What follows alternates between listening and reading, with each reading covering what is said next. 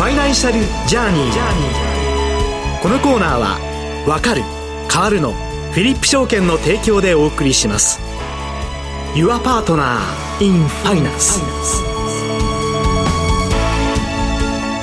ここからはフィリップ証券投資銀行本部公開引受部長でいらっしゃいます中野博俊さんとともにお送りしてまいります。中野さんにスタジオにお越しいただいております。中野さんおはようございます。おはようございます。どうぞよろしくお願いいたします。えー、今回は新規上場時の株式の需給を安定させるスキームについてというテーマで、えー、伺ってまいりますけれども中野さんは普段企業の上場に関わるお仕事をなさっているということなんですね。はい、そうです。はい。えー、フィリップ証券さんは今後は東京プロマーケット上場だけではなく、東証グロース、スタンダード、名古屋、福岡、札幌証券取引所などの一般市場上場のお手伝いもされるとお聞きしましたけれども、新規上場時の株式の需給を安定させる募集、売り出しの方法について、えー、中野さん教えていただけますでしょうか？はい、えー、本日は、えー、新規上場時の株式の需給を安定化させるスキームについてご説明いたします、はい。えー、新規上場時の公募売出目論見書にはですねオーバーアロットメントシンジケートカバー取引といったあの言葉が出てきますけれども、はい、まずオーバーアロットメントとは募集売出株数に加えて追加的に株式を販売することでえー、これは、えー、株式の募集売り出し時に予想以上の人気があり、えー、需要が供給を大きく上回るというときに、えー、需要の過熱を緩和して上場後の株価の高騰を防ぐ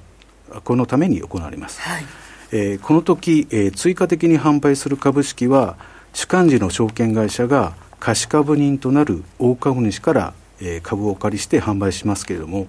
この追加的に販売する株式数は業界ルールで募集売出株式数の15%が上限と定められております。えー、新規上場株は、えー、一般的に人気がありますので、えー、まあ、通常、えー、上限の15%まで追加の販売が行われています。はいあの大株主とはどのような方々で大株主からお借りした株式はその後どのように主幹事証券会社から返還返却されるんですか？はいえー、大株主とは、まあ、特段の定義というのはないんですけれども、えー、えー、まあ、創業社長、えー、親会社、えー、ファンド等ですね、筆頭株主以下、えー、株式を大量に保有している上位の株主のことを指しています。はいえー、試験主幹事証券会社からですねあの貸株人である大株主への、えー、株式の返却方法なんですけれども上場後ですね株価が堅調に推移するかそうでないかによって異なってまいります。はいえー、まず株価の推移がですね、えー、上場後堅調ではないといった場合には、えー、主幹事証券会社は上場後市場から、えー、株式を買い付けて、えー、貸株人である大株主に株式を返却いたします。はいえー、買い付けの限度額は、えー、オーバーアロットメントの株数と同株数になります。えー、この時に市場から買い付ける取引をシンジケートカバー取引と言います。はい、このシンジケートカバー取引は市場に出回っている株式数を減少させますので、えー、株価の下落を下支えする効果があります。はいなお、この、えー、取引期間は最長30日間で、これも業界ルールで決まっております。それでは、上場後、株価が堅調に推移した場合は、どのように証券会社から返却されるんでしょうか？はい、えー、株価が、えー、堅調に推移する場合の大株主への株式の返却方法は、えー、2種類方法があります。はいえー、お借りした大株主から株式を、えー、そのまま買い取る方法と、えー、発行会社が主幹事証券会社に第三者割当増資を行い、えー、その株式を主幹事証券会社から大株主にお返しする方法です。えー、主幹事証券会社のこれらを買い取る権利、えー、第三者割当新株を引き受ける権利は、オーバーアロットメントを行うときに付与されていますが、この権利をグリーンシューオプションと言います。はい。上場後の株価は変動し、公開価格を下回ったり上回ったりするケースもあると思うんですが、その場合はどのようにグリーンシューオプションの権利を行使して、主幹事証券会社から大株主に株式が返却されるんでしょうか？はい、えー、証券会社のグリーンシューオプションの権利行使についてですが、はい、株価が、株価がですね、難聴に推移して、えー、主幹事証券会社が大株主にまあ返却する株式をですね、はい、全株式市場から買い付けるという場合には、グリーンシューオプションの、えー、権利は全部放棄いたします。で、またですね、えー、株価が堅調に推移する場合には、全部の権利を、えー、行使して、えー、大株主に返却するという形になります。で、またですね、えー、株価が引き受け価格を下回ったり上回ったりする場合には、市場から買い付ける分と、えー、グリーンシューオプションの一部の権利行使分と合わせて、大株主に返却するということになります。今お話が出ているグリーンシューについてリスナーの皆さんにちょっと、えー、意味をご説明いただけますか？はい、えー、グリーンシューとはですねあのこのタイプのオプションを最初に発行したグリーンシューマニュファクチャリングカンパニーというアメリカの会社の名前から来ています。現在の社名はストライドライトというですね子供靴のメーカーで1919年にスロスバーグさんとグリーンさんによって設立されてニューヨーク証券取引所に上場しております、はい、えー、以上のようにですね、えー、需要が過熱する場合には追加的な株数を販売して過熱を緩和。えー、上場後の株価が難聴な場合には株価を下支えするといったスキームを導入することで投資家が安心してですね IPO に参加できるというアナウンスメント効果があります。現在ほぼすべての IPO にこのスキームが採用されております。シンジケートカバー取引、株価の下落を下支えする効果があるということなんですが、金融商品取引上、取引法上は適法なんでしょうか、これは？あはい、あのこれ重要なところですね。えー、金金融商品取引法上、えー、有価証券のですね相場を釘付けし固定しまたは安定させる目的を持って行う取引は安定操作取引といい、えー、相場操縦行為の一つとして禁止されています。えー、シンジケートカバー取引を行うときに買い付ける主幹事証券会社は相場操縦規制に該当しないよう十分気をつけて取引を行うことが必要となります。この背景としましてですね、えー、有価証券の募集を行う主幹事証券会社にとっては募集に応じた投資家への影響とか、えー、あるいは主幹事証券会社としての評価といった観点からえー、上場直後の株価の下落を回避したいといったあのインセンティブが存在するものと考えられています。で上場後においてですね、えー、主幹事証券会社が行う買い付けについては、えー、株価の維持や引き上げを意図しているのではないかといった疑念を持たれやすい、えー、状況にあります。え、またこうした可能性とは逆にですね、この取引を通じて主幹事証券会社が自己の利益を図る目的からより低い価格で買い付けを行うために株価の下落を意図した売り付けが行われる可能性も否定できないものと考えられます。えー、こういった、えー、主権主幹事証券会社の自己の利益を優先した身勝手な行動はですね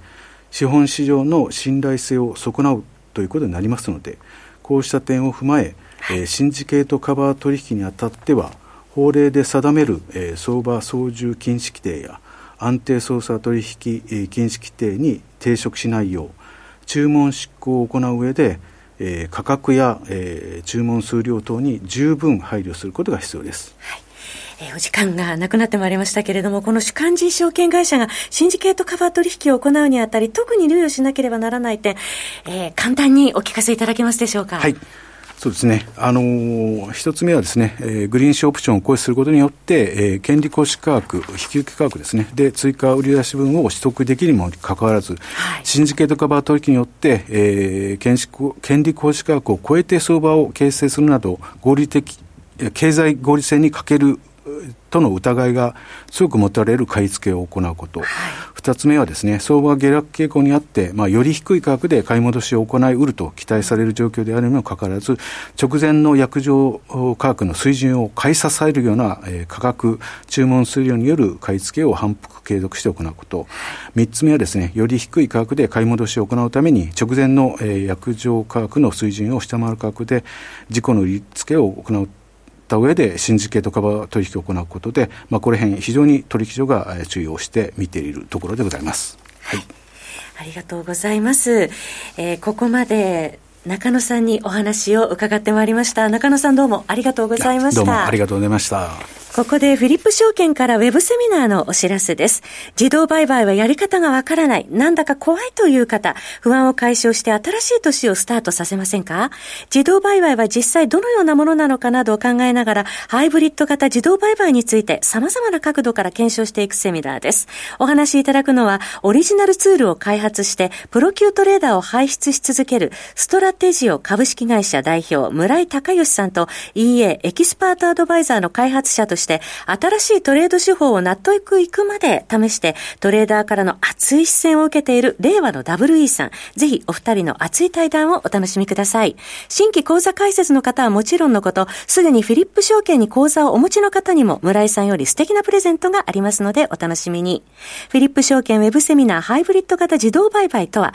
1月18日木曜日本日夜8時から9時半まで開催します。ウェブセミナーですのでご自宅でパソコンからまたは電車の中でモバイルからなどお好きな場所からご参加いただけます。ぜひお気軽にお申し込みください。締め切りは本日木曜日午後3時となっております。お申し込みはフィリップ証券のホームページまで、ファイナンシャルジャーニーのホームページ右側バナーからもフィリップ証券のホームページにリンクしています。なお、このウェブセミナーでは当社が取り扱う商品などの勧誘を行う場合がありますので、あらかじめご了承ください。フィリップ証券が提供する金融商品は、投資元本以上の損失が生じる恐れがあるものを含みます。契約締結前交付書面、または目論見書をよくご理解の上お取引ください。フィリップ証券株式会社金融商品取引業者関東財務局長金賞第127号。以上、フィリップ証券からのお知らせでした。ここで CM です。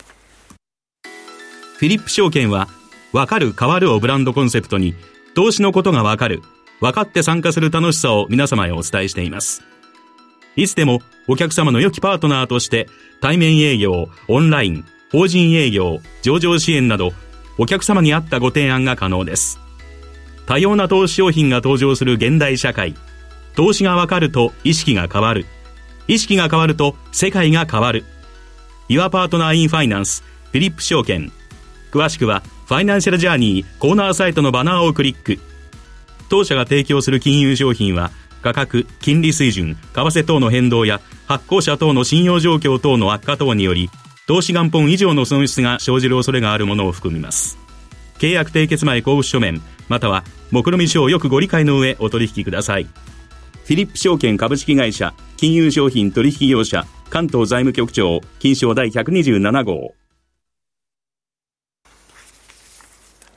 ここからはエコノミストでブリックス経済研究所代表、門倉隆さんとともにお送りしてまいります。門倉さんとお電話がつながっています。門倉さんおはようございます。おはようございます。今年もよろしくお願いいたします。よろしくお願いします。今回は台湾の TSMC の日本の進出が日本経済に及ぼす経済効果というテーマでお話を伺いますけれども、そもそも TSMC とはどのような企業なのかから伺いますでしょうか？そうですね。TSMC というのは台湾セミコンダクターマニュファクチャリングカンパニーのですね、略称で TSMC なんですけれども、はい、1987年に設立された半導体の受託製造で世界最大のシェアを持つ企業なんですけれども、はい。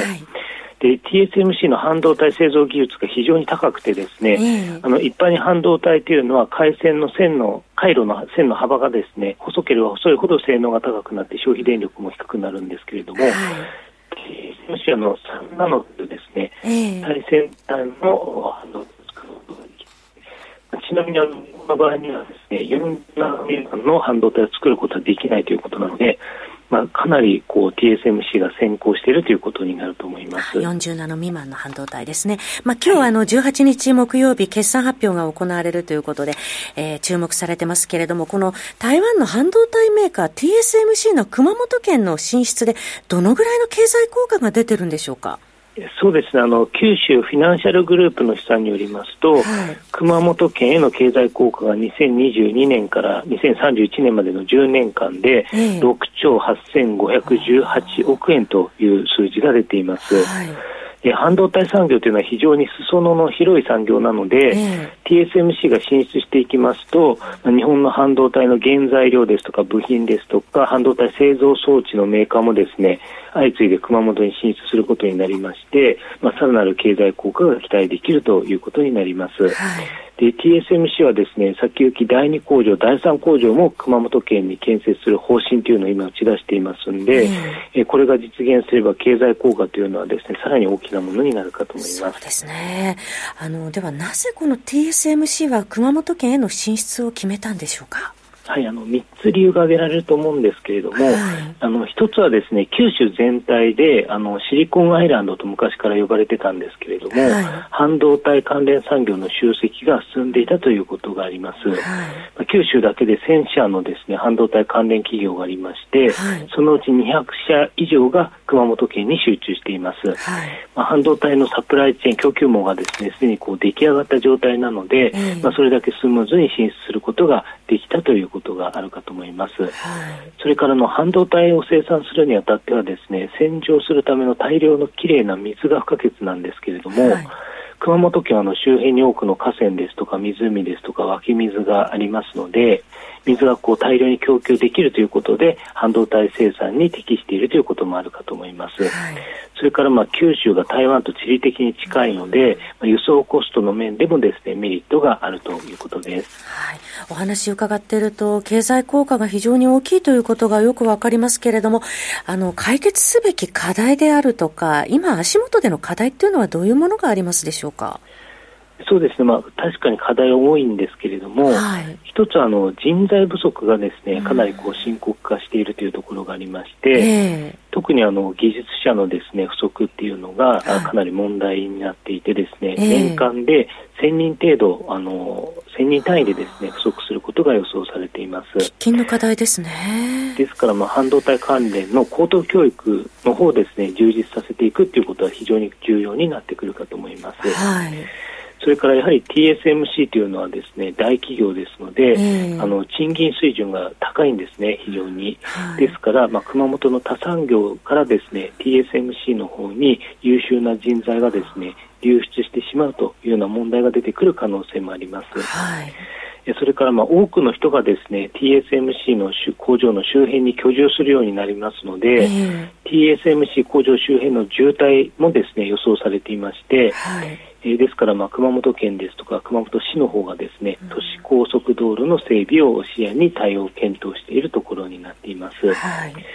えそして、まあ、熊本市の中心部と熊本空港の間の鉄道網ですとか道路網道路の整備などにですね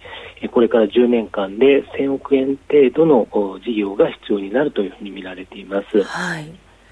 それから熊本県の農家も多いんですけれども、えー、あの先ほどお話ししました通り半導体の生産には地下水を大量に消費するので、